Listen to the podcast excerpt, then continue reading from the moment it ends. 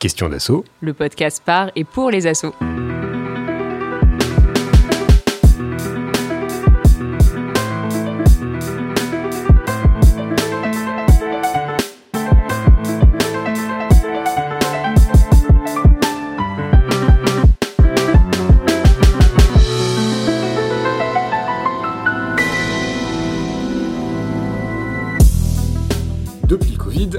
Transformation numérique est devenue un passage obligé pour nombre d'associations, pour maintenir le lien avec les bénéficiaires, mais aussi entre membres, les services et plateformes numériques apparaissent comme la solution. Pourtant, l'adoption de solutions numériques n'a rien d'anodin. Perte d'expertise due à une mauvaise maîtrise des outils déployés, réorganisation des services, redéfinition des missions et des rôles de chacune et chacun, réagencement des relations sociales, les bouleversements que peut causer l'arrivée du numérique dans une structure sont rarement anticipés. Comment ne pas subir sa transformation et faire du numérique une opportunité de repenser collectivement son organisation Ce sont ces questions que nous vous proposons d'aborder dans ce 17e épisode de Questions d'Assaut, le podcast par et pour les assauts, en partenariat avec la Maïf et la métropole de Lyon. Pour aborder cette thématique, nous recevons aujourd'hui Arnaud, président de l'association Mine de Rien, association d'éducation populaire basée à Carcado, Vannes. Bonjour Arnaud. Bonjour. Nous sommes également accompagnés de Imadedine Hassani, chargé de mission numérique au mouvement associatif, qui a produit récemment un état des lieux sur les pratiques numériques des associations. On a hâte d'en savoir plus. Bonjour Imad. Bonjour. Pour animer ce podcast, j'ai moi-même moi le plaisir d'accompagner Yael. Salut Yael. Salut Karl. Et cet épisode de Questions d'Assaut est réalisé par Guillaume Desjardins de Synchrone TV sur une musique de Sounds of Nowhere. Vous pouvez vous abonner à Questions d'Assaut sur votre plateforme de podcast préférée sur Apple Music, Google Podcast, mais également Spotify, Deezer, SoundCloud et Peertube, puisqu'on essaie de faire cet effort libriste. Euh, vous pouvez également écouter ce podcast directement sur notre site web www.questions assautcom où vous retrouverez une version textuelle de celui-ci.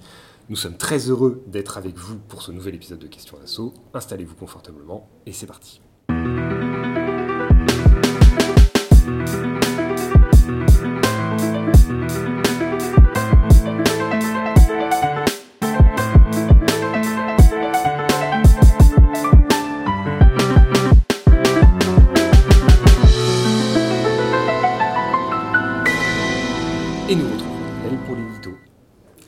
Beaucoup Karl. Alors, ça fait longtemps qu'on nous demande de faire un épisode sur le numérique. Et pour être plus précis, la demande vient plutôt de structures nationales qui accompagnent les associations. Avant d'être soutenu par la Maïf, c'était même une condition qu'on s'est vu opposer de manière assez récurrente par les potentiels financeurs et partenaires qu'on est allé rencontrer. On vous soutient si et seulement si dans votre podcast vous parlez de la transfo numérique des assos. Je pense que maintenant on peut le dire, on était assez gênés. D'ailleurs, c'est une condition qu'on a systématiquement refusée. On ne voulait pas se restreindre à cette seule question qui nous semblait bien réductrice par rapport à l'ensemble des enjeux que pouvaient connaître les assos. Et cette injonction qu'on se voyait imposer nous semblait faire écho à l'injonction que les associations ont de se moderniser, de passer au numérique. Je me souviens d'une association de librairies indépendantes qui nous avait confié qu'une collectivité leur avait annoncé qu'elle allait retirer sa subvention si l'association n'innovait pas. La subvention en question permettait à l'association d'assurer la maintenance d'une plateforme de mutualisation des stocks de librairies, enfin des librairies qui étaient membres. Concrètement, le retrait de la subvention pouvait signifier l'arrêt de la plateforme. Pourtant, l'association estimait ne pas avoir besoin de nouveaux services sur cette plateforme et l'innovation, proposée par la collectivité, qui était un service de paiement en ligne, était tout simplement inacceptable pour l'association. Pour les librairies membres, l'ajout d'un service de paiement en ligne, ça se traduisait dans la vraie vie par la création de deux files d'attente dans les librairies, les personnes qui ont payé et qui viennent juste retirer leurs livres, et les autres. Voire la création d'un poste entièrement consacré à la gestion du retrait des commandes payées, poste bien éloigné du métier de libraire qui repose sur le conseil, l'accompagnement des clients qui déambulent dans la librairie, etc. Cette transformation métier, on la retrouve souvent lors de l'introduction d'une nouvelle technologie d'un nouveau service ou d'une nouvelle plateforme. Mais le plus souvent, ce sont des transformations subies. La technologie est introduite et ensuite c'est aux équipes, aux bénéficiaires de s'adapter, sans que l'organisation ne soit vraiment repensée. Ce qui peut provoquer, à plus ou moins court terme, des injonctions contradictoires. Ce qui est fait ne correspond plus aux attentes, à la vision que les personnes ont d'un travail bien fait ou de qualité, et in fine de la souffrance. Alors, comment est-ce qu'on inverse la tendance? Grande question dans la lignée des travaux sur la démocratisation des choix technologiques, c'est-à-dire l'ouverture des débats et des prises de décision liées aux sciences et aux techniques à des publics dits de non-experts. Donc les publics non-experts, c'est des citoyens, des collectifs organisés, etc. L'ANACT, qui est l'Agence nationale pour l'amélioration des conditions de travail, met en place un certain nombre d'expérimentations en faveur de ce qu'ils appellent le dialogue technologique. Alors le dialogue technologique, qu'est-ce que c'est? Très rapidement, c'est l'organisation de discussions collectives autour de l'introduction de technologies ou de services numériques dans une organisation. Ces discussions peuvent prendre place dans les IRP, donc les instances représentatives du personnel, pour les structures qui ont plus de 10 salariés, donc quand même des grosses structures euh, parmi le monde associatif.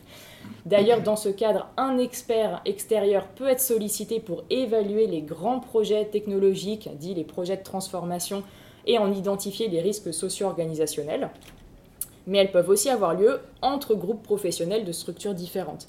Et par exemple, aujourd'hui, la numérisation des services publics donne lieu à beaucoup de groupes de travail et de groupes de réflexion pour repenser les référentiels métiers, la création de formations ad hoc, etc. Au niveau européen, l'IA Act est aussi l'occasion de mobiliser les syndicats sur la régulation de ces nouvelles technologies. Dans les petites organisations de moins de 10 salariés, c'est nettement plus compliqué. Rien n'est envisagé légalement et les structures ont souvent peu de poids, et aussi peu de financement, on va sûrement y revenir dans l'épisode, pour définir leur propre cahier des charges en fonction des besoins exprimés sur le terrain. La gestion quotidienne prend le pas sur les discussions stratégiques, les équipes sont peu mobilisées d'ailleurs dans ces discussions, et si l'obtention de nouveaux services y a, ça va souvent être dans l'urgence, de manière non anticipée, avec les services les plus visibles et les moins chers. D'ailleurs, on doit bien vous avouer quelque chose avec Karl, alors qu'on a des assos qui sont très critiques sur la manière dont sont aujourd'hui conçus les services numériques, on doit vous avouer qu'on n'échappe pas à ces choix faits par facilité et dans l'urgence. On dépend encore de services propriétaires, pour ne pas, citer les grands méchants. Euh, et je me souviens d'un tableur qu'on a fait, en tout cas au mouton numérique, pendant le Covid, sur les technologies de surveillance qui fleurissaient. On a commencé sur un Google Sheet, par facilité. On est vite passé sur d'autres services en, ligne qui étaient plus libres. Et je vous avoue qu'on a dû en essayer 4, 5 différents. Et même pour les plus robustes, on avait des lignes qui sautaient, on avait une membre qui chaque jour repassait toutes les lignes une à une pour vérifier qu'il n'y en avait pas qui avait sauté, qui enregistrait, enfin bref, c'était un boulot démentiel, surtout quand on est tous bénévoles et qu'il n'y a pas de salariés dans l'histoire. Sans compter tous les pad et les forme qu'on a perdus, ça nous a donné quand même quelques petites sueurs froides. Bref, discuter collectivement de ce que font les technologies au travail, ce n'est pas simple, ça demande des organisations, des accompagnements spécifiques, partir du travail réel et de l'activité réelle pour définir ses besoins en termes d'outils numériques, c'est pas simple non plus, et trouver les outils correspondants, ça l'est encore moins. Tout ça pour dire qu'on est très heureux de recevoir Arnaud et Imad aujourd'hui pour donner quelques billes et permettre aux assos qui nous écoutent de prendre un peu de hauteur sur ces sujets qui peuvent vite paraître très techniques. Et donc on est très heureux de recevoir notamment Arnaud pour nous raconter aujourd'hui la MU de l'association, la MU numérique de l'association Mine de Rien. Et donc on te propose, comme à toutes les associations qui viennent à notre micro, de commencer par la carte d'identité, c'est-à-dire les trois questions que l'on pose à toutes les associations. Est-ce que tu es prêt? Ouais. Ouais. Et bien alors, euh, Arnaud, est-ce que tu peux nous décrire l'activité de l'association Mine de Rien? Qu'est-ce que vous faites en fait? Euh, Mine de Rien est une association d'éducation populaire d'une petite taille, puisque en fait il y a deux salariés et une, euh, entre 30 et 40 bénévoles, qui est focalisée sur un quartier prioritaire de la ville, QPV on parle de cité hein, ou de quartier sensible. Euh, c'est vrai qu'il est sensible, mais comme beaucoup d'autres quartiers d'ailleurs. Hein. Euh, alors, nous, avons deux champs euh, d'activité. On a le champ qui est orienté lien social et un autre champ qui est orienté parentalité. Et donc, les activités, c'est principalement du collectif, c'est-à-dire c'est à base d'ateliers d'échange. Alors euh, ça peut être un atelier d'échange euh, sur euh, le tricot, la couture, ça peut être des, mm, des moments, de, des groupes de parole, par exemple un groupe de parole de mamans, d'ados. Il y a d'autres groupes de parole où ça peut être des mamans d'ados de, de langues maternelles différentes, donc euh, de l'interculturel. Euh, il y a du théâtre forum orienté euh, sur la relation à l'intérieur de la famille. Il y a des sorties culturelles, il y a une cadeau, il y a, en fait, il y a une quarantaine d'activités. Cette, cette association a 17 ans et euh, je n'en suis pas le président, j'en suis le co-président. Et c'est la nuance, je pense, qu'on abordera à un moment donné. Cette question de, tiens, mais qu'est-ce qui fait que, en termes d'organisation, il y, a eu un, il y a eu du changement? Bah Oui, je pense que c'est un des thèmes qu'on que, que- qu'on abordera tout à l'heure. Euh, oui euh, autre chose que, que je voulais dire par rapport à cette, à cette structure je, euh, euh, dans laquelle je suis engagé depuis maintenant euh, 10 ans, pas forcément tout le temps en tant que président d'ailleurs. Je voulais dire que cette, orientation éducation populaire nous a permis, entre nous, d'avoir des moments de réflexion de comment on fonctionne et quel est le sens en fait de notre engagement. C'est aussi, je pense, quelque chose qu'on retrouvera au cours de notre échange, parce que cette question de est-ce qu'on prend du temps pour échanger sur le sens, eh ben, on l'a aussi abordé dans le cadre de l'évolution de, notre, fonctionnement. Euh, dernière chose que je voulais dire, euh, le quartier dans lequel nous sommes, euh, c'est pas un quartier qui explose comme euh, euh, certains quartiers de Marseille euh, où tout de suite on a des représentations de c'est l'enfer. En fait, on a, c'est vrai que c'est des barres d'immeubles dont certains appartes sont pas toujours, comment dire, par exemple en termes d'isolation, quelquefois c'est pas terrible. Mais, mais en fait, c'est pas, c'est pas la zone. C'est- une cité, mais c'est pas la zone. Et alors, donc ça c'est ce que vous faites effectivement. Peut-être avant d'en arriver à comment est-ce que vous êtes organisé, est-ce que tu peux nous décrire comment est-ce que vous êtes financé? C'est quoi votre budget? De, de quels Alors. éléments il est composé?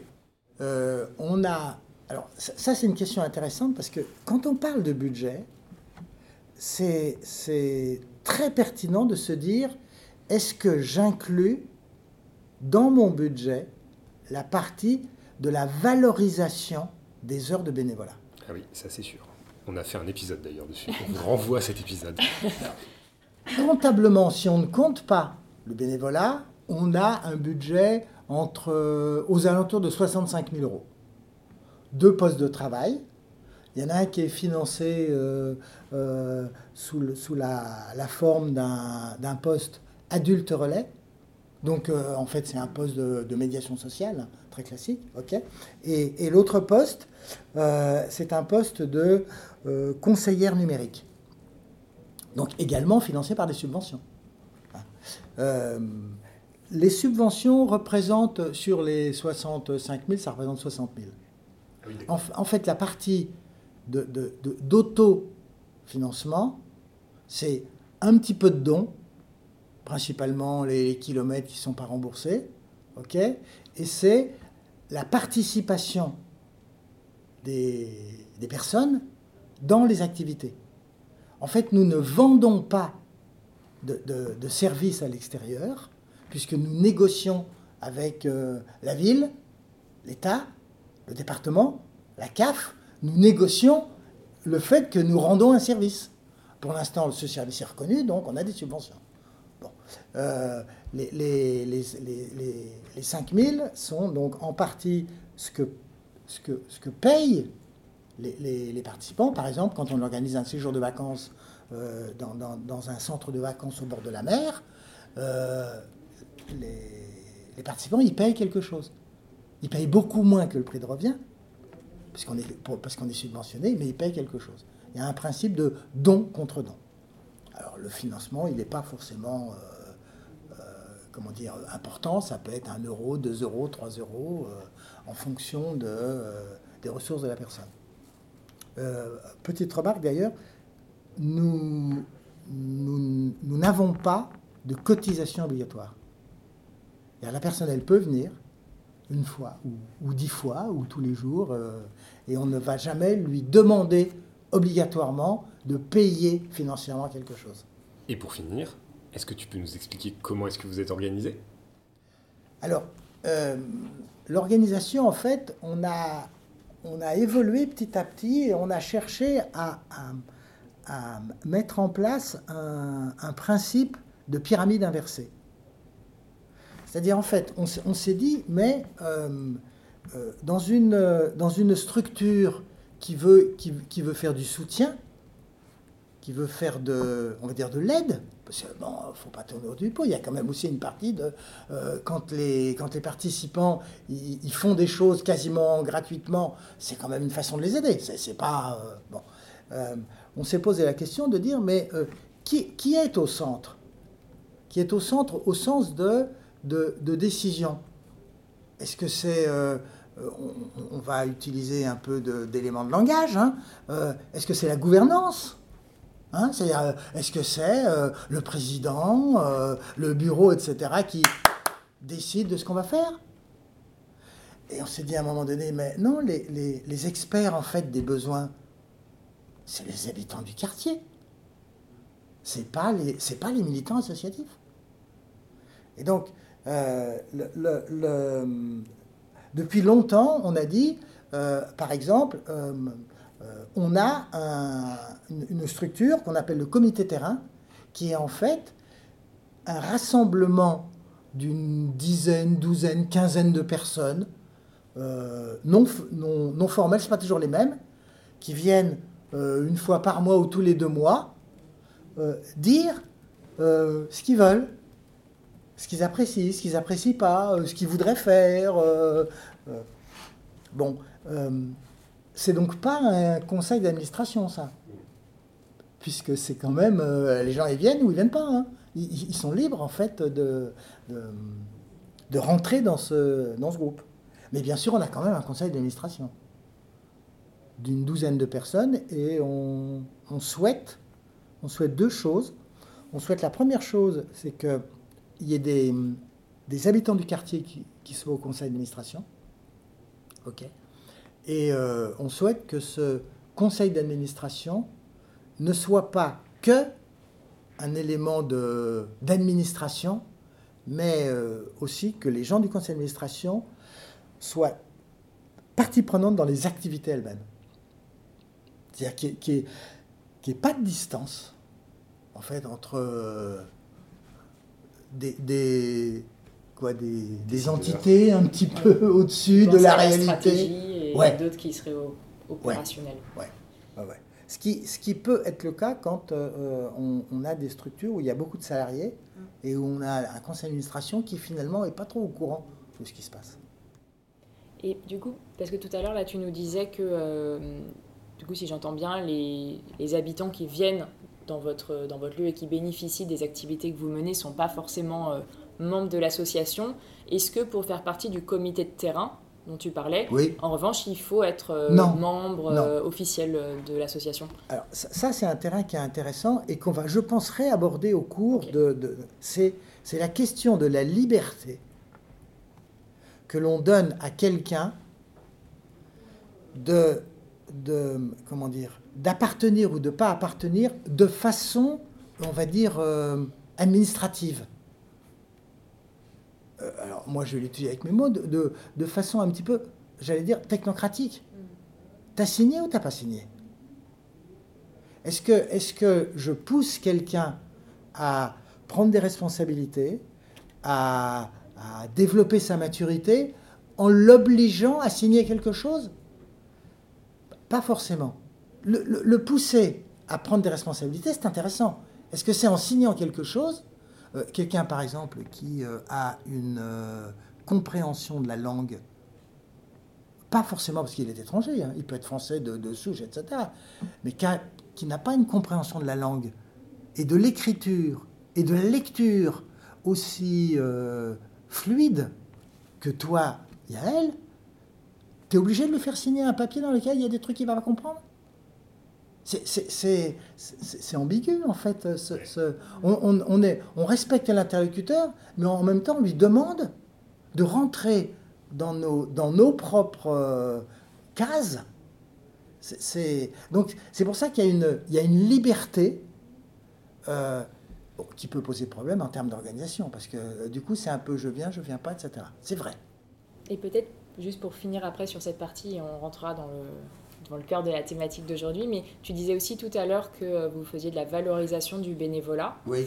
Euh, et je, crois que tu nous as pas donné le, le, montant. de cette valorisation. Donc peut-être déjà, euh, donc qu'est-ce que ça représente et s'il y a cette liberté que vous, enfin, auquel vous tenez, comment est-ce que vous comment, enfin, voilà, comment est-ce que vous comptabilisez du coup ces, ces, heures de bénévolat ou de travail ou d'activité au sein de la structure?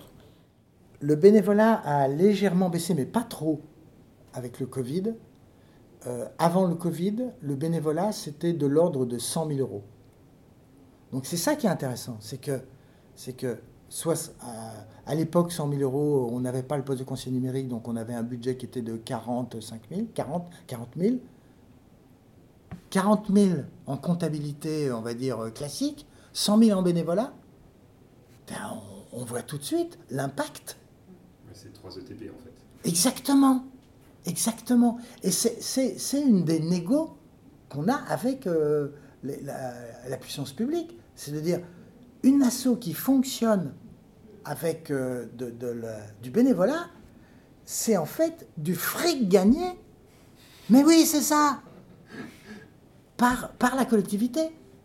Alors, c'est sûr qu'en même temps, euh, on comprend que l'assaut qui fonctionne comme ça cherche une certaine indépendance. En fait, une interdépendance. Euh, on, le, valorise à, on le valorise au SMIC et certains postes à, euh, par exemple, trésorier, hein. certains postes d'intervenants. Quand quand on fait intervenir un sophrologue, euh, on le valorise, euh, c'est SMIC plus 20%. Ah donc c'est bien, bien en dessous de la réalité. Oui, oui, oui. Oui, donc en fait, c'est beaucoup plus que 3 équivalents temps plein. C'est plutôt 5, euh, 6 équivalents temps plein. Si, on, si on devait maintenant basculer avec que du, que du salariat ou, ou de, du paiement d'intervenants comme un expert comptable, etc., effectivement, tu as raison, Karl, ça serait plus, ça serait plus 5-6 postes. Merci beaucoup Arnaud pour ce premier aperçu de, Mine de Rien. Et du coup, ce que je vous propose maintenant, c'est que tu nous racontes un peu comment s'est passée la période du Covid pour vous. Parce qu'en plus, là, de ce que tu nous as dit, quand même, la structure, enfin, la Mine de Rien, repose sur le, bah, lien social euh, dans le en plus un quartier euh, un peu sensible comme tu, comme tu nous l'as dit. Euh, donc comment ça s'est passé? Comment vous avez vécu le confinement? Alors, on, a une, euh, on a une caractéristique, nous, sur, euh, Val, le Morbihan, c'est qu'on a été en confinement 15 jours avant tout le monde. Parce qu'il y a eu des clusters. Et très concrètement, ça se passe de la façon suivante c'est que un dimanche, il y a un arrêté préfectoral. Je vais exagérer, donc euh, excusez-moi, je vais être un peu provoque, mais qui nous dit stop, vous arrêtez, c'est terminé. Plus, plus d'échanges physique, plus de réunions. Et, avec le confinement, vous ne pouvez plus vous déplacer. Donc, euh, vous pouvez imaginer ce que euh, un, ordre, euh, on est quand même des, des démocrates légitimistes, bon, ça fout les boules, mais un arrêté préfectoral, il faut quand même en tenir compte. Donc, du jour au lendemain, on ferme le local. Euh, euh, à l'époque, il n'y avait qu'une salariée, elle, reste chez elle. Les bénévoles restent chez eux. Et il y a un écriteau euh, sur le local en disant, bah, suite confinement, on sait pas, enfin, je me souviens plus exactement quelle est l'adresse, mais la, formulation, mais c'est, bah, pour l'instant, il ne se passe rien. Et vous pouvez imaginer ce que cette rupture quasiment instantanée de la relation peut faire sur à la fois les habitants qui, pour un certain nombre, disaient Mais mine de rien, c'est un peu comme notre famille. Donc on vient dire bonjour et prendre le café euh, trois fois par semaine, ou on, participe à telle et telle activité, hop, on n'a plus le droit. Euh, et, pareil pour la trentaine euh, de bénévoles. C'est tout d'un coup, on, on réalise qu'il nous manque quelque chose et quelque chose qui est, euh, finalement fondamental, qui nous paraissait naturel. Hein, on, va serrer la main, on va dire toi ça va et moi ça va, etc. Tiens, qu'est-ce qu'on va faire la semaine prochaine? Bon, et clac, tout d'un coup, le vide. Et donc vous passez au numérique. Et, et, et alors. Tout de suite. Tu es, tu, es, tu es trop rapide, mais en fait, c'est quand même un peu ça aussi. C'est quand même un peu ça. C'est. Euh, je ne vais pas rentrer dans le détail de comment on a, je ne devrais pas le dire, mais on n'a pas complètement respecté. on peut le dire, il y a prescription, c'est ça Par exemple, par exemple euh, on a une activité d'accompagnement des parents à l'aide aux devoirs. On n'accompagne pas les enfants, on accompagne les parents. Donc dans cette activité, les parents viennent avec leurs enfants et, on, voit comment les parents peuvent prendre en main petit à petit cette, euh, activité. Bon, et eh ben, euh, très concrètement, il y a trois bénévoles qui sont allés chez les gens faire cet accompagnement. Parce que je ne vous raconte pas, euh, je ne sais pas si, vous avez des enfants, vous allez très vite comprendre que pendant le confinement, avec les, les, applis des parents, euh, qui n'ont pas d'ordi euh, et, qui doivent suivre les, demandes des instituts qui font leur boulot, hein, et qui disent, bah, moi, il faut quand même que je continue à, instruire les élèves. Ah, c'était donc là, là, effectivement, on s'est déplacé chez les, chez les parents. Et comment vous avez pris cette décision? C'est parce qu'il y avait du coup des habitants qui vous ont demandé ou c'est les salariés qui ont... C'est... Euh, les bénévoles, pardon, qui ont... Alors, je ne me souviens plus précisément, mais il me semble qu'à un moment donné, il y a une maman qui est venue. En fait, comme nous, on a des locaux dans le quartier, euh, c'était quand même relativement facile à un moment donné de sortir de sa tour et d'aller euh, à 40-50 mètres euh, au local, hein, et puis de voir. Et comme la salariée, à un moment donné, venait parce qu'il y a eu tout un travail de, de, la salariée et de deux bénévoles de rester en contact téléphonique avec les gens. On a pris les bases de données, puis on téléphonait, bonjour, ça va, alors qu'est-ce que qu'est-ce que tu deviens, etc. Mais ton gamin, etc. Et à un moment donné, euh, donc on a, on a continué à avoir du lien. Euh, et euh, il y, a, une maman qui est venue et qui, s'est un petit peu effondrée en disant mais moi, j'arrive pas quoi à, j'arrive pas à remplir mon devoir de mère. C'est intéressant de voir que nous on a beaucoup de familles monoparentales, qui est quand même une formule un peu euh, élément de langage pour dire des mamans seules. Hein. C'est ça, hein. famille monoparentale, dans, dans, 9 cas sur 10, c'est des, des, mères. Hein. Bon. Elles ont une volonté extrême d'éduquer et d'éduquer leurs enfants. Donc l'école, c'est très très important pour elles. Et donc, euh, quand il euh, y en a une qui est venue pour dire euh, bah, j'y arrive pas, on s'est dit bah non, là, là, là il faut qu'on fasse quelque chose. donc, ce, moment du confinement est un, est, un coup de poing que, que, nous recevons, nous, militants associatifs, mais, mais, pareil pour les habitants. Hein. Bon. Et alors ça, c'est intéressant, et, et, je reviens à ce que tu disais, Karl, c'est du coup, on se dit, on ne peut pas continuer comme ça. quels sont les moyens qu'on a? Et un des premiers moyens qu'on a, c'est de dire, euh, est-ce qu'on peut, se, est qu'on peut échanger autrement que physiquement? Et que par téléphone Parce que tu disais que c'est ce que vous faisiez. On, alors, par téléphone avec les habitants, ok?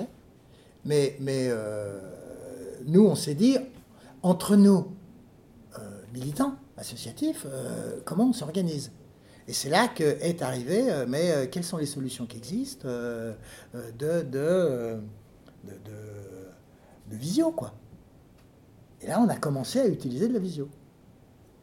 Et donc, précisément, vous commencez la visio, et c'est peut-être à ce moment-là qu'on peut revenir avec toi, Imad, sur la question d'expert, et donc savoir qu'est-ce qui s'est passé pour les associations au moment du Covid et depuis le Covid en termes de pratiques de transformation numérique.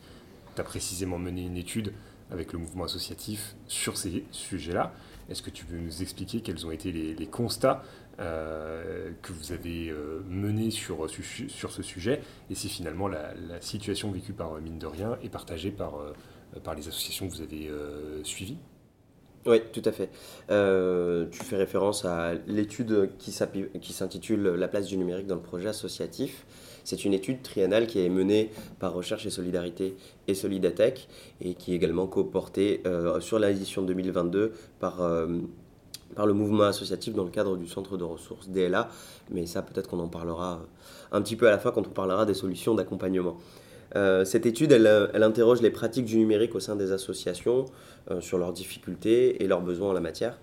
En 2022, pour sa quatrième édition, euh, on a interrogé 2800 responsables associatifs, ce qui permet d'avoir une base de données assez représentative euh, pour comprendre les enjeux de la transition numérique euh, des associations en fonction de leur secteur d'activité, en fonction de leur taille et aussi de leur implantation géographique. Ceci étant dit, l'un des premiers enseignements de la dernière édition en 2022, ça a été effectivement le fait que la crise Covid a été un accélérateur des pratiques numériques au sein des associations assez intuitivement, on aurait pu arriver à ce constat-là parce qu'on a, je pense, euh, tous ces souvenirs d'apéro pour garder du lien avec la famille ou les amis. Bah, pour les associations, ça a été pareil.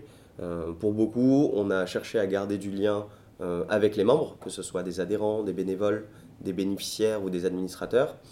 Et pour les associations employeuses, elles se sont retrouvées à devoir gérer leur activité à distance, donc transformer des réunions qui avant étaient en présentiel, bah, les faire basculer en visio.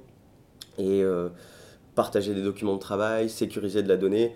Donc pour tous ces outils, enfin pour tous ces usages, les outils numériques ont été euh, fortement plébiscités euh, à ce moment-là. En termes de chiffres, euh, l'étude nous apprend qu'en gros, c'est 26% des associations qui ont été interrogées ont vu leur pratique s'accélérer avec le numérique et 19% des associations qui se sont lancées à cette occasion. donc déjà, on peut se dire que forcément, c'est c'est quelque chose d'assez remarquable. Quoi. Euh, donc 30% des associations, la décision, pardon, la prise de décision a été, elle trouve que la décision a été la prise de décision a été facilitée par justement euh, le numérique. Et pour revenir un petit peu au, témoignage d'Arnaud, euh, on, remarque bien ça, c'est-à-dire que c'est la nécessité de garder du lien avec les, les avec les bénéficiaires de l'assaut qui fait qu'on va aller vers les solutions numériques sur différents axes, soit euh, euh, de la visioconférence, soit de la gestion d'activité. Et précisément, euh, quels sont finalement les enjeux qu'identifient les associations aujourd'hui dans ce domaine du numérique? Est-ce que le libre est quelque chose qu'elles essayent d'explorer ou en fait finalement les GAFAM restent euh, dominants euh, Est-ce qu'il y a un financement de la transformation numérique qui, euh, qui est aisé, qui s'opère ou pas du tout? Est-ce que les outils collaboratifs sont quelque chose qui, qui, est développé? En fait, de manière assez surprenante, malgré l'accélération de la pratique de, des usages numériques après la, la crise Covid, les objectifs pour lesquels les associations vont utiliser des outils numériques restent à peu près les mêmes sur les trois premiers objectifs. Euh, le premier objectif, c'est communiquer sur ces actions et donner de la visibilité. Donc euh, pour ça, 74% des associations identifient le numérique comme une manière de rendre visible leur action auprès de l'extérieur. Ensuite, en deuxième point, c'est l'objectif d'améliorer l'animation du réseau et des parties prenantes de l'association. Donc là, c'est plutôt un objectif de communication interne où là, c'est 70% des associations qui identifient le numérique euh, pour ça. Et en troisième lieu, c'est euh, sur la gestion de l'association, euh, dont on parlait tout à l'heure de partage de documents et d'organisation de visio. Et c'est que le quatrième objectif, par contre, ce qu'on peut dire, voilà, c'est ça, c'est le fait de travailler plus facilement ensemble. Ça, c'est un quatrième objectif qui a pris 11%, euh, enfin entre 2019 et 2022, il y a plus 11% d'associations qui utilisent le numérique pour travailler plus efficacement entre, entre eux. Est-ce que ça sous-entend que finalement, en fait, elles considèrent ces associations que le numérique est facilitateur dans leur travail du quotidien? Enfin, est-ce que c'est comme ça que tu l'interprètes? Pour une grande part, oui, le numérique a été, notamment depuis 2019, quelque chose qui leur a permis de garder du lien. Et ça se reflète aussi dans les outils qui sont, qui sont utilisés. 71% euh, des associations ont un site internet ou euh, outil, une présence sur les réseaux sociaux. Ensuite, 59% des associations utilisent un outil de visioconférence, qui soit libre ou un outil propriétaire. Et, 43% euh, des associations utilisent des outils pour partager et stocker de la donnée. C'est quand même quelque chose qui, en gros, est en constante augmentation même depuis 2016. Euh, finalement, tu parlais tout à l'heure du libre, euh, le libre reste dans le milieu associatif quelque chose d'assez constant parce que c'est un coût d'entrée relativement faible, même un coût financier relativement faible, et même il y a une compatibilité éthique avec certains projets associatifs qui est non négligeable. Euh, par contre, ce qu'on constate, c'est que depuis 2016, cette part d'utilisation des logiciels libres reste stable, elle stagne autour de 40%. alors, tu, vous évoquiez ça en, introduction, c'est peut-être est-ce que euh, la compatibilité avec euh, les logiciels qui sont utilisés par les autres partenaires, euh, c'est également une formation, également des bénévoles à l'utilisation de certains de ces outils libres, ce qui fait qu'on arrive globalement, enfin l'utilisation des logiciels libres vient, vient illustrer les quatre difficultés principales qu'ont les associations, et c'est l'humain en premier lieu, la technique, le financier et le stratégique. Euh, donc pour un petit peu peut-être pour définir un peu plus, la difficulté humaine, c'est lever les appréhensions que certaines personnes peuvent avoir avec le numérique, c'est leur trouver des compétences, les faire monter en compétences par de la formation. Ça, 48% des associations qui ont des pratiques numériques sont confrontées à ces difficultés. Euh, sur la technique, c'est par exemple le fait d'avoir des outils cohérents, disposer d'une bonne connexion. Ça, 34% des associations qui rencontrent des difficultés sur les, sur les outils numériques identifient cette difficulté-là.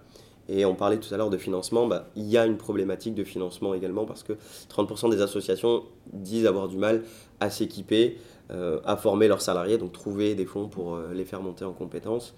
Et, euh, et en dernier lieu, c'est la difficulté, on va dire, stratégique qui est là, comment rendre compatibles les outils numériques développés au service du projet de l'association.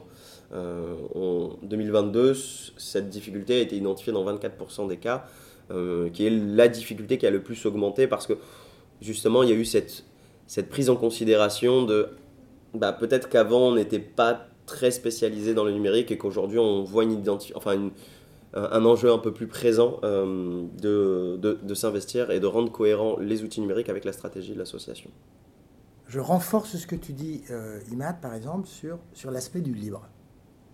On a eu des discussions à l'intérieur de l'assaut entre ceux qui disaient, puisqu'on est en train de changer, mettons directement euh, euh, en œuvre des outils éthiques, ouverts, libres, etc. ça, c'est les intellos. Et on le prend pour nous.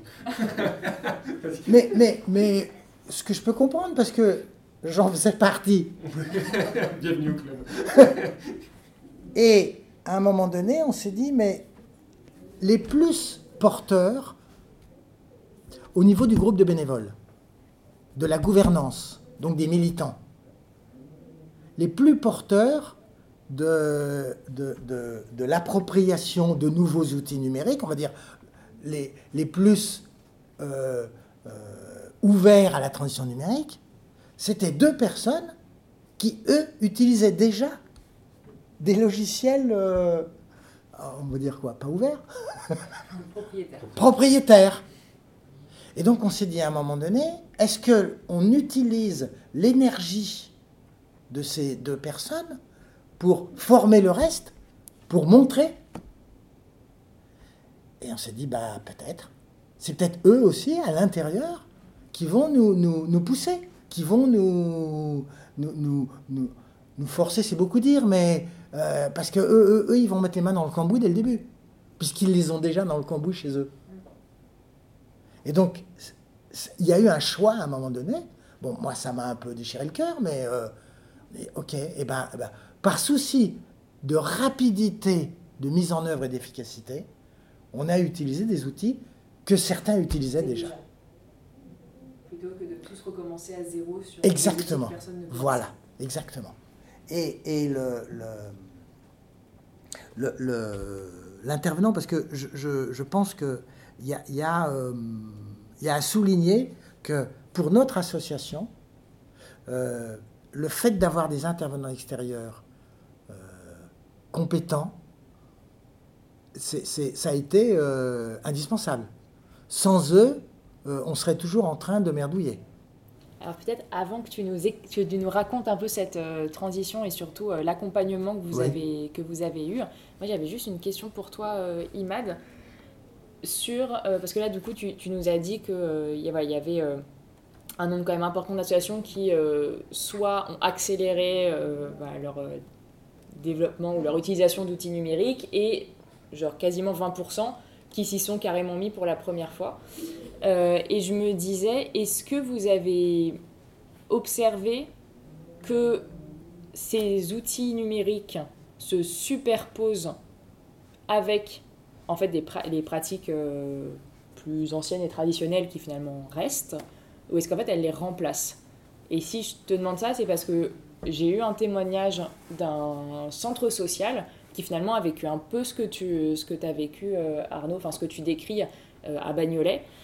Et, euh, et, alors lui, ce qu'il nous disait, c'est que d'un côté, en fait, il y avait aussi les personnes et les habitants qu'ils qu'ils accompagnaient qui clairement, eux aussi, ont évolué et ont bougé pendant la période du Covid et ont commencé à avoir des adresses mail qu'ils n'avaient pas du tout avant et du coup qu'ils étaient preneurs avec, enfin voilà, d'avoir des listes de diffusion, de recevoir les mails et d'être informés, enfin d'être sur ces canaux d'information mais qu'en revanche, ils se sont très très vite rendus compte qu'ils ne pouvaient pas supprimer le papier. Et, et, du coup, finalement, ça double la charge de travail euh, plutôt que de la simplifier. Enfin, voilà, donc je vais savoir si c'était des choses que vous aviez réussi à capter dans votre enquête. C'est quelque chose qu'on a pu identifier à travers, euh, enfin, en analysant euh, les transitions numériques par secteur d'activité. Parce qu'il y a des associations qui, par la nature de leur activité, ne pouvaient pas se lancer dans le tout numérique et de fait le numérique n'est pas venu remplacer certaines pratiques associatives mais est venu peut-être les appuyer, euh, en faciliter l'organisation euh, et alléger la, parfois la vie des salariés ou des bénévoles. Mais euh, ce que le donc si ta question, enfin si, si je capitule, c'était est-ce que c'est venu renforcer certaines pratiques ou c'est venu parfois les, remplacer? Bah, D'une activité à l'autre, d'un secteur d'activité à un autre, ça pourrait changer. Euh, une association sportive, par exemple, aura du mal à faire en sorte que le numérique vienne remplacer son activité parce que tout se fédère autour de la compétition, peut-être des entraînements et des rencontres. Euh, mais sur une gestion d'activité, le numérique est venu plutôt faciliter, voire créer euh, des, des passerelles qu'il n'y avait pas, d'organiser des formations un public qui est plus large parce qu'on peut avoir des formats un peu plus hybrides. Donc, euh, et réponse un peu de, de, Normand, c'est ça dépend. Ça dépend du secteur, ça dépend de la taille de la structure. Et, euh, et pour ça, on, on, a, on, aime bien creuser au fur et à mesure en fonction de, de, chaque association qui veut se lancer dans un projet de transition numérique, de se dire, bon, bah, en fonction de comment vous allez, en fonction de ce que vous faites et qui vous êtes déjà, euh, un projet de transition numérique sera le vôtre. Et il n'y en a pas, et enfin, Enfin, il est unique à, chaque euh, association. Merci Imad. Et du coup, je vois que Arnaud euh, oui, parce que, réagir. Euh, Imad a raison de dire ça dépend. Je, vais donner un exemple. nous, on, avait l'habitude de distribuer des flyers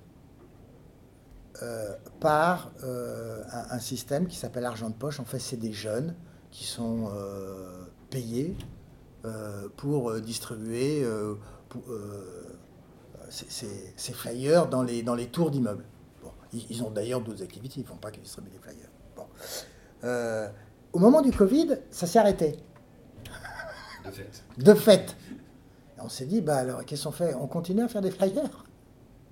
C'est-à-dire un document papier. Eh bien oui, on a continué à le faire. Alors, euh, vous me direz, mais alors à quoi ils ont servi ces flyers du ciel, etc. En fait, nous, avons euh, assez rapidement conçu et, renforcé toutes les activités dites HLM. Attends, lui, il est en train de. HLM, c'est hors les murs. en fait, une, des, une, des, interdictions, c'était le nombre de personnes dans une pièce fermée. Donc on a dit. Exactement. En fait, cette, cette, euh, hein, on, parle de menace opportunité. On s'est dit, bah, si, si, on, si on, on- se change les neurones, on, trouve une solution. Bah, c'est de sortir. Donc en fait, c'est plus les- les jeunes qui distribuaient des flyers dans les boîtes aux lettres, c'était le groupe de bénévoles, euh, de, salariés euh, qui ou d'intervenants extérieurs qui organisaient des, animations à l'extérieur, qui, qui rencontraient des gens et qui, éventuellement pour certaines personnes, donnaient un papier. Mais Imad a raison de dire aussi, au même moment, on s'est dit, euh, ok, le téléphone, ça bouffe quand même du temps, il faut qu'on augmente notre communication par mail. Et effectivement, on a vu des gens relativement peu. Ça, c'est, ça, c'est, ça a explosé après le Covid. Euh, dire, ben, il me faudrait une boîte aux lettres. Une adresse mail, tu veux dire? Oui, oui, une, une- une- boîte tu parlais, de, mail. tu parlais de flyer, donc... euh, Ah d'accord, oui, oui, sûr oui, oui. parle bien de la version numérique. D'accord, ouais, oui, une boîte mail. Il me faut une adresse mail. Euh, Et donc, euh, ce, ce- ce- ce- ce moment de bouleversement, euh, effectivement, à un moment donné, a été euh, aussi un moment où il y avait double travail. C'est vrai, c'est vrai. Mais, de toi à moi, Imad, pour un certain nombre de personnes, ils n'avaient pas l'impression d'être en double travail. Pourquoi? Parce qu'ils travaillaient. Enfin, euh, là, là, je parle des militants. Effectivement, en termes de présence, dès que le confinement a été un petit peu élargi, alors là aussi, je dois dire quelque chose, c'est que euh, nous avons considéré, nous, que nous avions un devoir euh, de, de- de- des tâches à remplir en termes d'aide. Et dans le confinement, il y avait une case euh, euh, hein? Dans le formulaire de... Dans le formulaire. Qu'on remplissait nous-mêmes. Ok, et là, on l'a énormément rempli. Et l'autorisation de sortir. L'autorisation de sortir. Ok. Et, euh, pour être très honnête, on nous a jamais tapé sur les doigts. Mais aussi, c'est- ça c'est- intéressant. Là, on parle du Covid. Euh, on a, on a, en fait, on a négocié avec ces, ce cadre, ces interdictions. Et on s'est aperçu, nous, on s'est aperçu que euh, quand on négociait des marges de liberté, ça permettait aussi de rendre les gens responsables en termes de gestes barrières. Quand vous interdisez tout, on a un problème après de, résistance par rapport à zut, on nous interdit tout. Donc, on ne fait plus rien. On a envie de faire des choses. Donc on va avoir tendance quoi? À sortir du cadre. Quelque part, on va dire à désobéir. Pour beaucoup de personnes, la question de l'obéissance et de- la désobéissance, je veux dire, c'est- compliqué. Hein Surtout quand on travaille sur la parentalité. Euh, et, et donc, en fait, euh, pour, résumer, cette question de donner des marges de liberté, elle permet aussi de prendre de, comment dire, conscience de certaines choses et donc de rendre responsable. De remettre les gens en position d'acteur. Exactement, exactement. Alors, il y a aussi autre chose que je voulais dire par rapport au, numérique. C'est que je pense qu'on a été facilité, et on reviendra tout à l'heure sur, sur le fait qu'on a eu des intervenants extérieurs, et on a aussi été facilité parce que on s'était posé la question de la communication. Euh, Je, rebondis sur ce que disait Imad tout à l'heure. Euh, en termes de. Mais euh, est-ce qu'on communique euh, Je parle de ça bien avant le Covid, c'est-à-dire deux ans. Finalement, est-ce qu'on continue à communiquer exactement comme avant? Et, là, il y a une discussion au niveau du, CA, parce que dans le CA, il y a quand même beaucoup de gens qui sont retraités, comme moi. Et donc, moi, je sais ce que c'est qu'un timbre. Et, donc, c'est posé. On, a commencé à se poser des questions avant le Covid. On n'a pas répondu, mais on a commencé à, poser, à se poser des questions. Donc, il y avait, c'est comme s'il y avait une, une maturation qui, était en train de se faire. Et une, des, une, autre source, c'est qu'on a eu, un, on a eu la, possibilité d'avoir comment dire, d'avoir six étudiants de, de l'IUT, euh, section informatique, qui sont venus euh, en stage chez nous, euh, une fois par semaine pendant six mois. Et eux, ils nous ont un petit peu cassé la tête. Gentiment. Mais ils nous ont fait comprendre qu'il y avait autre chose. Et donc, en fait, on, s'aperçoit qu'il y a de, multiples sources qui, qui, facilitent qu'à un moment donné, on, s'engage, on avance et on met en place. Bah, ça fait, je pense, assez bien le lien euh, justement avec la, prochaine partie. Euh, pour que tu nous racontes un peu cette transformation numérique. Et du coup, là, ce qui est intéressant aussi dans ce que tu as dit, c'est qu'en fait, déjà avant le Covid, euh, vous avez eu des sortes de petits pics extérieurs, donc là avec ces étudiants par exemple. Et du coup, est-ce que tu peux revenir un peu sur comment vous en êtes venu à intégrer donc le, le programme Transfoasso Alors je crois qu'il s'appelait pas comme ça à l'époque, mais on va dire l'expérimentation qu'a mené le mouvement associatif breton. Et euh, enfin voilà, est-ce que tu peux un peu nous, raconter ça? Parce que euh, tu t'es arrêté tout à l'heure avec le, Covid est arrivé et on a mis en place des instruments de visio. Ça, c'était avant l'expérimentation. Et, et, à peu près au, même moment, je me souviens plus euh, très précisément, mais on est contacté par le pôle E2S du Morbihan, e, e, 2 s Économie sociale et solidaire, qui dit Ah, on a un programme de transformation numérique. Et euh, moi, parmi d'autres, je fais ouais, ouf, Enfin, pas, motivé, quoi. Et puis, euh, finalement, euh, on, en parle en visio. Hein on, zoom, comme on dit. et il y en a d'autres qui disent bah, c'est quand même peut-être intéressant de voir ce qu'ils proposent. Parce qu'on est quand même en train de galérer aujourd'hui. Et très concrètement, ce qui s'est euh, passé, c'est que euh, on a dit euh, ok, on, veut bien voir, mais en fait c'était un petit peu, on n'est pas très motivé, mais on veut bien goûter.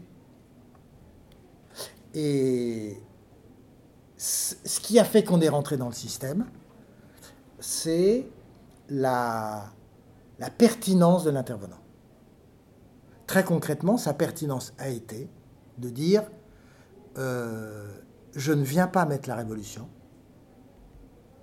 En fait, je ne viens pas changer votre assaut. Et ça a été un soulagement pour certaines personnes qui, euh, petite parenthèse comme moi, avaient vécu des transformations numériques dans le monde professionnel, pas toujours très faciles même quelquefois galère, où on vous impose quelque chose qui, qui, supprime, où vous avez l'impression qu'on supprime votre autonomie, hein, votre marge de décision. Et, ça, c'est des empreintes qui restent. Hein. Bon.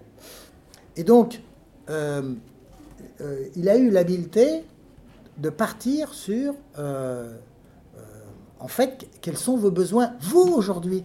Qu'est-ce que vous faites? Comment vous faites? Et, vous voudriez améliorer quoi? Et finalement, euh, eh ben on, est, on est tous euh, rentrés dans... Euh, on voudrait que ça, ça nous prenne moins de temps, on voudrait avoir plus de visibilité extérieure, on voudrait par exemple que certaines informations soient partagées, mais pas forcément oralement, écrites aussi. Parce que c'est bien de faire blablabla, mais bon. Et, en fait, on est en train de, de, rédiger un cahier des charges qui est pile poil un cahier des charges pertinent la transformation numérique.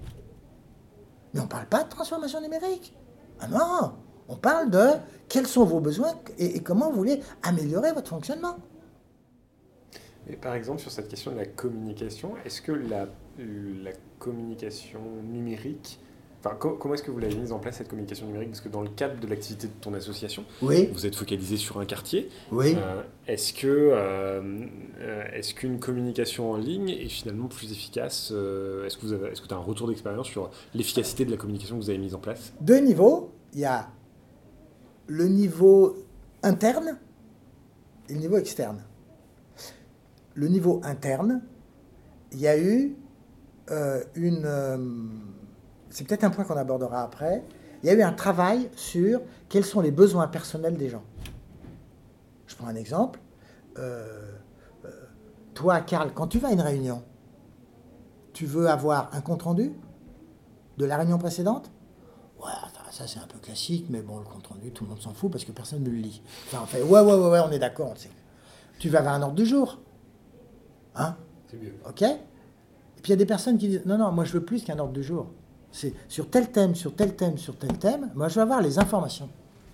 On me demande de prendre une décision sur l'embauche de quelqu'un, ok?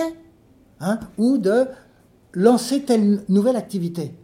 Moi je vais avoir les informations avant. Je vais réfléchir avant et pas simplement me faire balader par ceux qui parlent le mieux au cours de la réunion. Donc, ça, c'est un besoin. Certaines personnes ont dit, moi, j'ai besoin d'avoir l'information avant. Ah oui, mais on fait comment là? Euh, et, donc, euh, cette, recherche de besoins personnels, elle a été euh, un, comment dire, un élément de cohésion à l'intérieur du groupe conseil d'administration, bureau conseil d'administration. Donc, pour répondre à ta question, le, le en fait, on, a travaillé sur quoi On a travaillé sur le pouvoir. Et le fait d'avoir exprimé des besoins personnels, d'avoir quelquefois un peu frité entre nous sur certains trucs, ah non mais je suis, a fait que le groupe bénévolat n'a pas explosé. C'est-à-dire qu'il y a eu une remotivation parce que euh, euh, les, personnes se sentaient plus euh, investies. Parce que quand vous parlez de vos propres besoins, vous vous, vous, découvrez aussi un peu. Vous, vous, rendez public quelque chose qui peut être des, faiblesses. Par exemple, il y, y, a des personnes qui ont dit Mais toi, Arnaud, quand tu parles, je ne comprends pas ce que tu dis. Ah Le fait qu'on se dise ça, on n'est plus comme avant. C'est. Alors, c'est pas vraiment la transformation, c'est pas la transformation numérique, c'est la transformation de l'association au travers de la transformation des personnes. En fait, la, transition numérique, elle, elle peut être le, la flèche qui va, qui va te piquer qui veut dire, bah, ok, on va réfléchir sur. Et on va se parler. Et du coup, là, de ce que tu dis, ça veut dire que vous n'avez pas uniquement réfléchi euh, avec les euh, dizaines de personnes qui sont au CA. Oui. Mais avec aussi les 30, je crois que tu parlais de 30 bénévoles tout à l'heure. Alors, euh, à l'époque, à l'époque, j'étais, j'étais sorti du CA, puisque j'avais laissé ma place, et il y avait une autre présidente, etc. Et je me suis retrouvé à un moment donné invité avec d'autres personnes qui, qui, qui, n'étaient pas du CA à réfléchir sur euh, euh, euh, des, c'était quelque chose sur la quantification des activités. Il y avait des responsables d'activités qui n'étaient pas au CA, des, bénévoles responsables d'activités qui n'étaient pas au CA, sur comment on peut améliorer ce truc-là. Parce qu'il faut quand même, à un moment donné, faire du rendu compte au niveau des, des financeurs un des, besoins, c'était de diminuer le temps administratif, de gestion, de suivi, etc. Hein. et ben, et ben, on, s'est retrouvé avec, euh, il y avait deux ou trois euh, membres qui n'étaient pas le CA. Alors, ça aussi, c'est intéressant. C'est que, euh, en fait, on se rend compte que il y a, une, possibilité d'augmenter la visibilité des bénévoles sur l'ensemble des activités de l'assaut. Euh, quand, une, une, elle, a- souvent plusieurs activités. Alors, même, même un, comment dire, un, club sportif, euh, il y a la compète, euh, il y a les entraînements, il y, a, y a- des sorties, il y a la formation des éducateurs, etc. Bon, ok. Il y, a- une tendance dans certaines associations à dire, ok, euh, euh, moi en tant que bénévole, je suis responsable de ce truc-là. hein. Et puis, euh, hein, c'est mon précaré. Hein, alors, je, vais être très grossier, me faites pas chier. hein. Et, puis, toi, tu as ton domaine. Bah oui, mais c'est aussi intéressant de pouvoir, à un moment donné, faire du transverse. Et, on s'est retrouvé à faire du transverse. Ok, euh, donc euh, au théâtre forum, mais euh, tu fais comment toi pour communiquer les, les scénarios des scénettes? Ok Et toi, dans le groupe de parole avec les mamans, tu fais comment? Et, et, et donc, du coup, il y a de nouveau de la cohésion qui se crée ou pas. Ouais. Et, et très concrètement, ça a pris quelle forme numérique C'était, vous aviez un, une, un- vous échangez par mail, vous aviez un forum pour, pour enfin, Alors, vous il y a- documentiez euh, dans des euh, dans des documents en ligne. euh, Oui, alors il y a, il y a- il y a un, comment dire, euh, un système euh, qui a été euh, mis en œuvre sur le... le d'abord WhatsApp. Euh, il y a une, une ouverture de WhatsApp qui d'ailleurs pose un petit problème, c'est que est-ce qu'elle est totale l'ouverture? Est-ce que, par exemple, en dehors du conseil d'administration, on met toute personne mais ça aussi, c'est des discussions. C'est finalement, est-ce que on, réduit ce, niveau d'information aux gens qui sont, qui sont officiellement au conseil d'administration? Et les responsables d'activité qui sont pas au conseil d'administration? Ok? Bon. Euh, Il y a eu euh, euh, toute une discussion qui, pour l'instant, n'est pas encore mise en œuvre sur euh, le fait d'accélérer au, travail, au, au- au travers de ces timesheets euh, de, de Google, spreadsheet? non, de, de, de, de pouvoir saisir de l'information prévisionnelle sur les activités et en même temps de mesurer le temps des activités. Je savais pas qu'il y avait un service de Google qui faisait ça, mais peut-être, d'accord. En fait, de pouvoir dire j'ai travaillé tant de temps sur tel aspect. Ouais, c'est, c'est, euh, euh, vous prévoyez votre, euh, votre planning. euh, Ouais. Donc euh, mardi matin, euh, c'est euh, telle activité. Mercredi après-midi, euh, c'est euh, animation euh, hors les murs, euh, etc. C'est 2h30, 3h. Et vous pouvez quantifier euh, le temps de préparation, le temps de débriefing, etc. Donc, donc vous pouvez quantifier du temps. J'allais dire, c'était Trello qui faisait ça. C'est le, le petit chien, là. Bref, pardon, Et- non, au logiciel, non, mais pour juste mettre... euh, En fait, on a eu un problème, c'est qu'on a, on a changé de salarié, et c'était l'ancienne salariée qui le faisait, et là, on a bugué. Parce que, parce que dans la transformation numérique, la question de la mise à jour des informations avec le, le, le- turnover, on va dire, que ce soit au niveau des bénévoles ou des salariés, alors là, poum, on va dans le mur. Là, là, là on- n'a pas fait gaffe.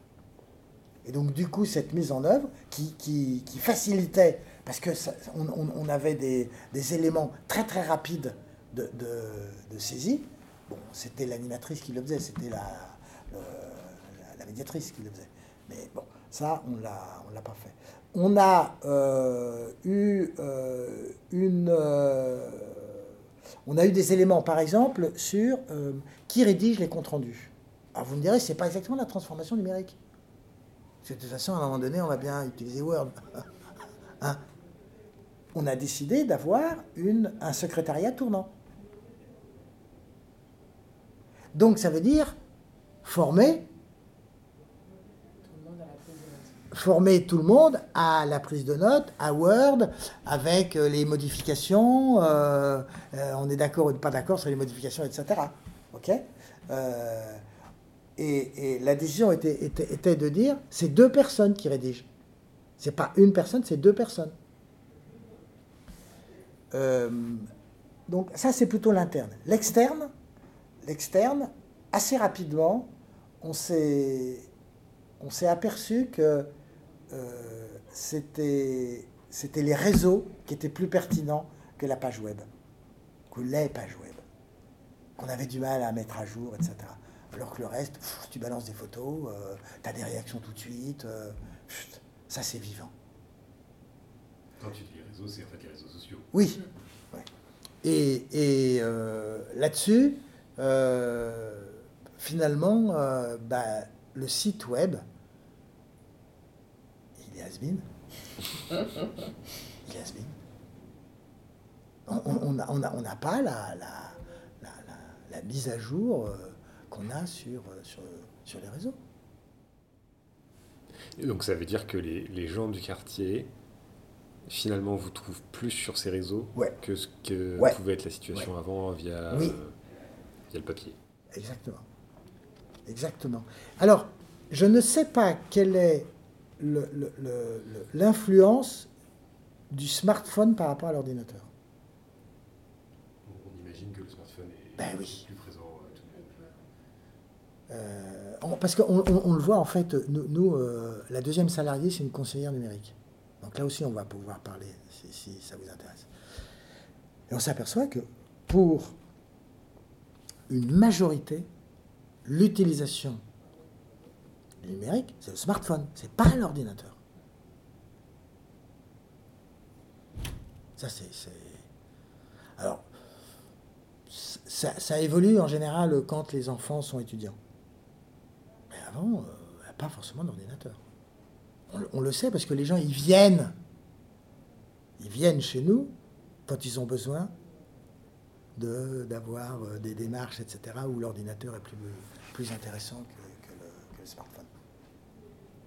Merci Arnaud euh, de, de cette présentation. Et euh, oui, est-ce que, est-ce que tu pourrais quand même revenir euh, sur bah, en fait, le choix que vous avez fait de demander un dispositif de conseiller ou conseillère numérique Parce que peut-être du coup pour euh, celles et ceux qui connaissent pas, donc c'est quand même quelque chose qui est tout récent, enfin c'est un poste qui est... Oui, Ouais, Est-ce que tu veux peut-être nous, nous en parler rapidement et aussi en termes de choix euh, que vous avez fait? euh, le- le- la décision de prendre un poste de conseiller numérique est directement liée au- à la notion transition numérique. Pour deux raisons. La première, c'est que il nous a semblé cohérent que, vu les besoins des bénévoles, des gens du quartier, en fait, de, de- notre public, euh, sur le numérique, eh ben, on, on répond à ce besoin. Et, donc, euh, on a eu l'opportunité euh, de, de- de- pouvoir euh, ouvrir ce poste qui est quasiment, qui était quasiment financé à 100% par l'État. Ça, c'est la première raison. Et puis la deuxième chose, Peut-être ju- juste pour préciser pour les personnes qui ne connaissent Oui. pas ce dispositif, du coup, euh, les conseillers et conseillères numériques, effectivement, sont financés par l'ANCT, donc c'est l'Agence nationale de la cohésion des territoires, enfin, ont été financés, maintenant c'est un peu dégressif.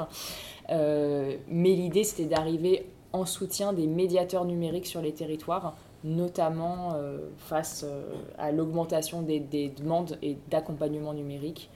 Bien sûr lié au Covid, mais lié à la numérisation. Bah, tu parlais tout à l'heure de la parentalité, donc euh, des services euh, liés à Pronote, euh, Ouais. aux dématérialisations des services de l'État, etc. etc. Donc, première raison, ça répond à des besoins internes et externes. hein.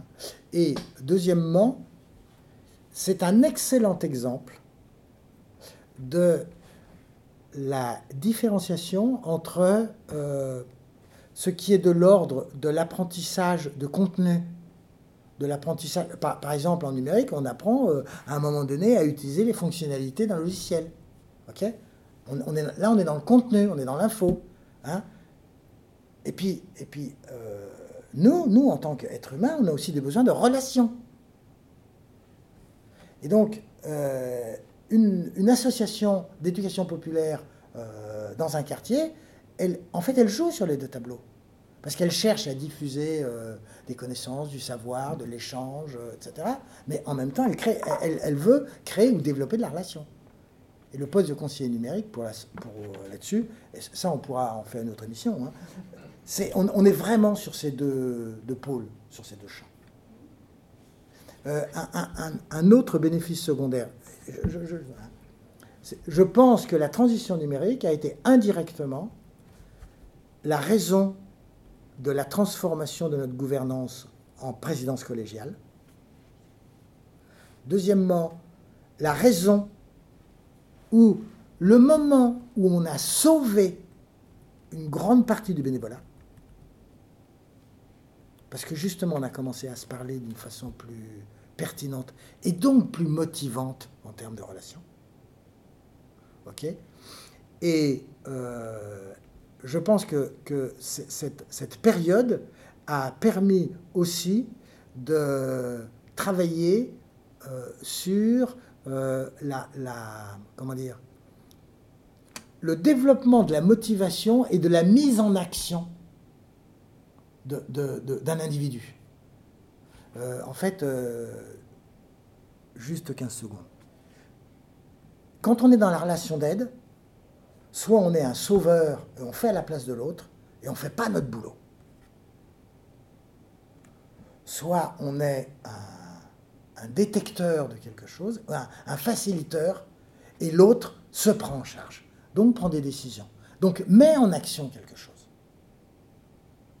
Et ce, moment d'échange entre nous, entre bénévoles, et, également euh, avec les responsables d'activité euh, et, les participants, a fait qu'on a traité cette question, mais qu'est-ce qui fait que, euh, en tant qu'individu personnel, à un moment donné, on, passe à l'action on, agit. On n'est pas simplement à, se dire, ouais, on a des problèmes, c'est pas évident, etc.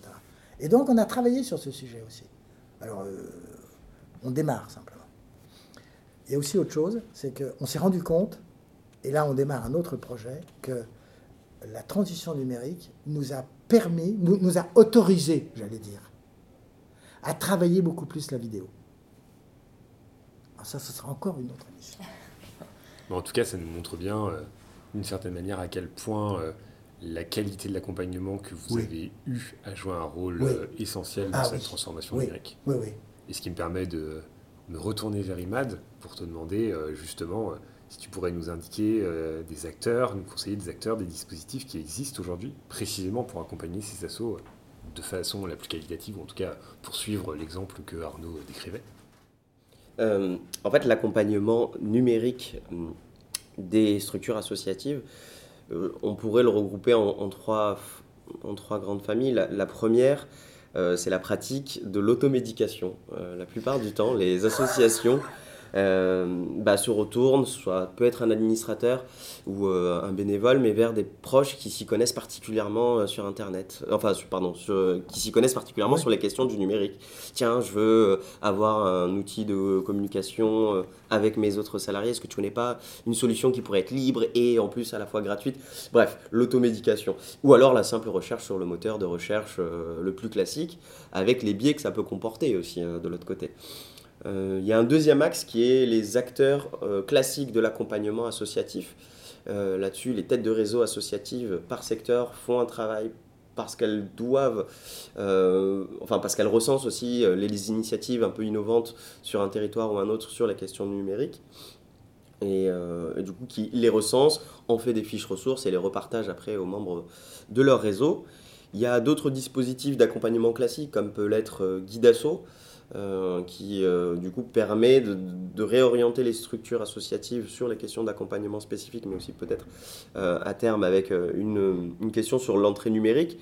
Et il y a les acteurs, on va dire, de, de la médiation numérique. Et c'est intéressant le témoignage qu'Arnaud euh, fait là parce que on parle de transition numérique d'une structure associative et à la fois on est sur euh, un poste de médiateur numérique, enfin une, porte de, une personne ah qui fait du conseil numérique, mais qui en gros s'adresse aux bénéficiaires, au public. Et on se rend bien compte que euh, en France actuellement on est peut-être et je voulais un peu conclure là-dessus, mais se dire qu'il y a quand même un petit hiatus, c'est qu'on accompagne la transition numérique des usagers, euh, mais par contre, sur les structures collectives comme peuvent peut-être l'association, on n'est pas encore au max des capacités d'accompagnement et, on, voilà, on fait un peu sur la, bonne volonté des bénévoles qui ont réussi à se former sur le tas ou en demandant à des gens. Et, euh, voilà, et peut-être euh, pas assez sur les accompagnements, on va dire, collectifs des structures de l'économie sociale et solidaire et en particulier des associations. Donc ça, voilà, c'est l'accompagnement classique des associations fait partie euh, des acteurs vers lesquels on peut se tourner pour les accompagnements numériques. Et après, on va dire, il y a des accompagnements plus spécifiques au numérique, euh, à la tech notamment. on peut se tourner vers le privé. Il y a différentes solutions. Euh, pour ne pas les nommer, euh, Asso, Hello pardon, Asso Connect, Fantastic Bazaar, qui justement dont le cœur de, de métier, c'est même la cible, ce sont les associations euh, en proposant des solutions euh, qui soient ergonomiques euh, à différents égards. Il y a également des structures associatives qui se sont liées pour faire des cartographies comme le point d'appui au numérique associatif qui s'appelle PANA, qui est une initiative qui est portée par à la fois euh, des structures qui se sont identifiées en disant nous on est en capacité d'accompagner des acteurs associatifs sur les questions de leur transition numérique et une cartographie qui est faite et qui leur permet euh, d'être sollicités. Et après, il y a d'autres dispositifs qui sont euh, peut-être plus locaux, comme le dispositif Numérisasso, qui est un dispositif qui se passe dans les Hauts-de-France, qui est euh, en parallèle de Guidasso. Il y a plus, des initiatives plus locales, comme on parlait d'Emancipasso tout à l'heure, mais effectivement, euh, ça, ce sont des, accompagnements qui sont vraiment à la destination des associations sur les questions du numérique. avec cette entrée de questions, est-ce qu'on va sur de l'éthique, est-ce qu'on va sur des solutions qui sont faciles d'accès, mais avec le souci de l'adapter au projet de chaque asso. Et, et, également, il peut y avoir d'autres structures comme le, dispositif local d'accompagnement mhm. sur lesquels euh, bah, les structures, les associations employeurs peuvent se tourner vers le dispositif local d'accompagnement sur des questions qui sont liées euh, au numérique. Euh, d'ailleurs, le mouvement associatif et Solidatech coporte le centre de ressources DLA numérique qui vient en soutien du coup de, des accompagnateurs de ces structures qui demandent un DLA. Et j'en profite pour le mentionner puisque tu parlais des logiciels qui euh, permettent de gérer la vie associative. Donc le pot de questions d'assaut euh, est euh, mené en partenariat avec la Maïf qui nous aide énormément sur ce, sur ce projet et dans l'offre de services que développe la Maïf à destination des associations. En plus donc de notre podcast, euh, la Maïf euh, a mis en ligne un service qui s'appelle Mon Asso Facile et qui est euh, aussi un logiciel qui permet de favoriser la gestion associative de vos associations et donc on le mentionne en, en, même temps que l'ensemble de, ces, que l'ensemble de ces services. Merci Karl pour cette petite précision et surtout merci Imad pour ce, pour ce panorama. Et je trouve que c'est assez intéressant ce que tu viens de dire notamment par rapport à ce que tu disais Arnaud au tout début sur par exemple le choix que vous avez fait de WhatsApp parce qu'en fait par facilité, en interne, vous aviez déjà des gens qui, euh, voilà, qui savaient utiliser l'outil, et donc ça va sur ce que tu dis, Imad, ce côté de automédication. Et effectivement, moi, je, sais qu'on marche vraiment comme ça au mouton numérique, et d'ailleurs, quand quelqu'un a installé quelque chose et qui s'en va, on l'appelle toujours six mois après, voire un an après, parce qu'on retrouve plus les mots de passe et qu'on sait plus euh, comment ça fonctionne. Donc bref, ça c'est un, un, un, vrai sujet, euh, ce manque d'accompagnement un peu plus général, comme tu l'as mentionné. Euh, et aussi peut-être juste pour, euh, pour conclure, euh, ce que je trouve aussi intéressant dans ce que tu as présenté Arnaud, c'est vraiment de montrer comment en fait le numérique peut être l'occasion, en parlant de la circulation de l'information, du coup de parler des structures de pouvoir. Et ça en fait tu l'as enfin, voilà, tu, tu l'as très bien démontré à la fois du coup en interne et en externe avec euh, bah, c'est un peu à qui tu ouvres l'info à qui tu l'ouvres pas comment tu la rends facile d'accès comment tu la rends intelligible par tous comment tu crées pas euh, ou en tout cas tu organises la discussion pour que tout le monde soit à l'aise et qu'il n'y ait pas des, des, des, sortes de poids symboliques aussi qui peuvent s'organiser comme tu le disais. Et bah, ça c'est, chouette parce que ça se fait pas souvent dans les assos. Donc euh, c'était hyper intéressant Merci Arnaud, merci Imad de nous avoir accompagnés et d'avoir répondu à nos questions euh, pour ce nouvel épisode de Questions d'Assaut, le podcast par et pour les assos. Et puis merci à vous de nous avoir écoutés. On espère que cet épisode vous aura été euh, utile et que vous aurez pris plaisir à l'écouter. Si notre discussion a pu faire écho à des situations que vous avez pu vivre, notamment dans le cadre évidemment de cette transformation numérique, nous vous invitons chaleureusement à nous le dire en nous envoyant vos témoignages par mail à l'adresse hello-question-asso.com que vous trouverez dans la description de cet épisode. Pour rappel, vous pouvez nous suivre sur votre plateforme de podcast préférée sur SoundCloud, Spotify, Deezer, Apple Music ou Google Podcast et également Peertube. Vous pouvez également vous abonner à notre newsletter pour ne manquer aucun épisode et vous retrouverez toutes les informations, les liens et les ressources que nous avons évoquées durant notre discussion sur notre site web. Cet épisode a été réalisé avec le soutien de la Maïf et de la métropole de Lyon. Aujourd'hui, c'était Guillaume Desjardins de Synchrone TV qui était à la réalisation et la jolie musique que vous allez maintenant entendre est l'œuvre de Sounds of Nowhere. Merci de nous avoir écoutés et rendez-vous le mois prochain pour un nouvel épisode de Questions d'assaut.